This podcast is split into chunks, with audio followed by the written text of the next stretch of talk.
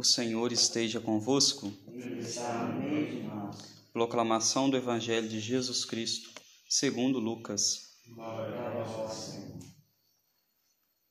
Naquele tempo, disse Jesus aos fariseus: Havia um homem rico que se vestia com roupas finas e elegantes e fazia festas esplêndidas todos os dias.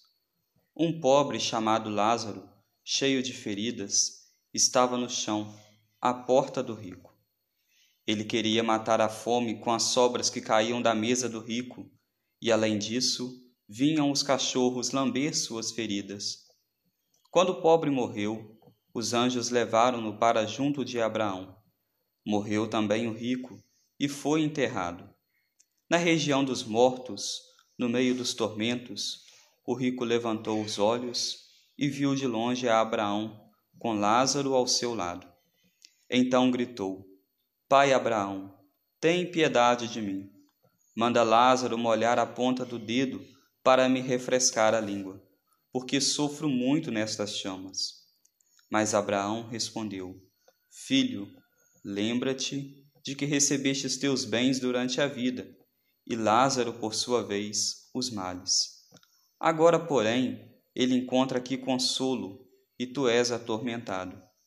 E além disso, há um grande abismo entre nós. Por mais que alguém desejasse, não poderia passar daqui para junto de vós, e nem os daí poderiam atravessar até nós. O rico insistiu: Pai, eu te suplico, manda Lázaro à casa do meu pai, porque eu tenho cinco irmãos. Manda preveni-los, para que não venham também eles para este lugar de tormento. Mas Abraão respondeu: Eles têm Moisés e os profetas, que o escutem. O rico insistiu: Não, pai Abraão, mas se um dos mortos for até eles, certamente vão se converter. Mas Abraão lhe disse: Se não escutam a Moisés nem os profetas, eles não acreditarão, mesmo que alguém ressuscite dos mortos. Palavra da salvação. Glória. Ave Maria, cheia de graça, o Senhor é convosco. Bendita sois vós entre as mulheres, e bendito é o fruto do vosso ventre, Jesus. Santa Maria, Mãe de Deus, rogai por nós, pecadores, agora e na hora de nossa morte. Amém. Caríssimos irmãos, o Evangelho de hoje nos coloca diante de uma cena, de um lado, falando de um homem pobre chamado Lázaro, um homem que não se tinha nada daquilo que se fala dos bens terrenos.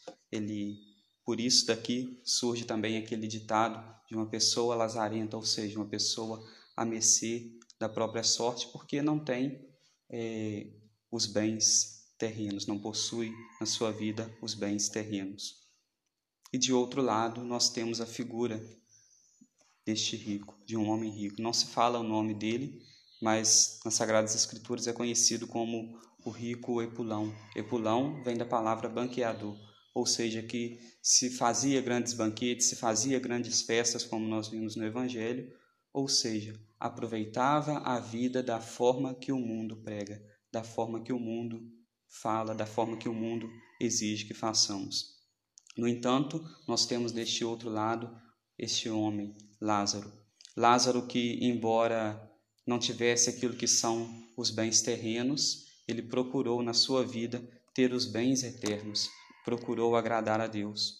E no fim da sua vida, ele foi recompensado pelo reino dos céus. Pôde ver a face de Deus. E de outro lado, esse rico que não procurou se esbanjar nos bens espirituais, mas sim nos bens terrenos, ao final da sua vida foi para os infernos. E lá então é atormentado pelas chamas que nós ouvimos no Evangelho. E é bonito quando nós olhamos para este relato e que vem esse diálogo de Abraão com aquele homem sendo atormentado, e o homem vem falando de todas as suas dores, de tudo aquilo que ele está passando ali naquelas chamas, e fala que se pelo menos alguém ressuscitar dos mortos, as pessoas então acreditariam.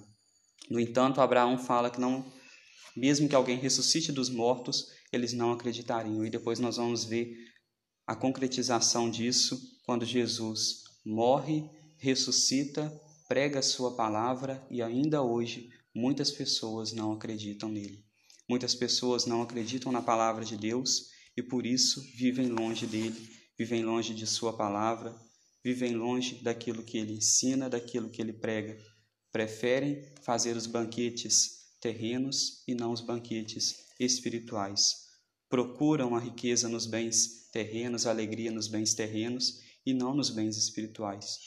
Possamos então hoje, de coração contrito, procurar a Deus, procurar viver uma vida espiritual mais condizente, uma vida espiritual segundo aquilo que nosso Senhor prega, para que assim, no final das nossas vidas, nós possamos estar no reino dos céus junto dele e não viver nessas terríveis chamas. Louvado seja o nosso Senhor Jesus Cristo. Amém.